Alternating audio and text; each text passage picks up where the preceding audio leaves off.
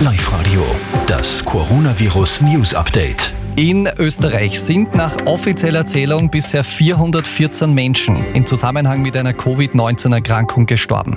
Daniel Korczak, das schlägt sich auch in der Statistik nieder. Ja, leider. Die Anzahl der Sterbefälle ist nach den neuesten Zahlen der Statistik Austria deutlich gestiegen.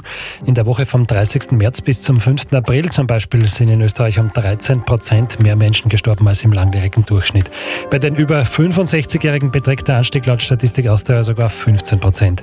Männer und Frauen sind nach Angaben der Statistikbehörde gleich häufig betroffen. Besonders stark gestiegen ist die Zahl der Todesfälle in Vorarlberg, Tirol und der Steiermark. In Ober Oberösterreich und in den anderen Bundesländern gibt es nur einen leichten Anstieg bei der Sterblichkeit.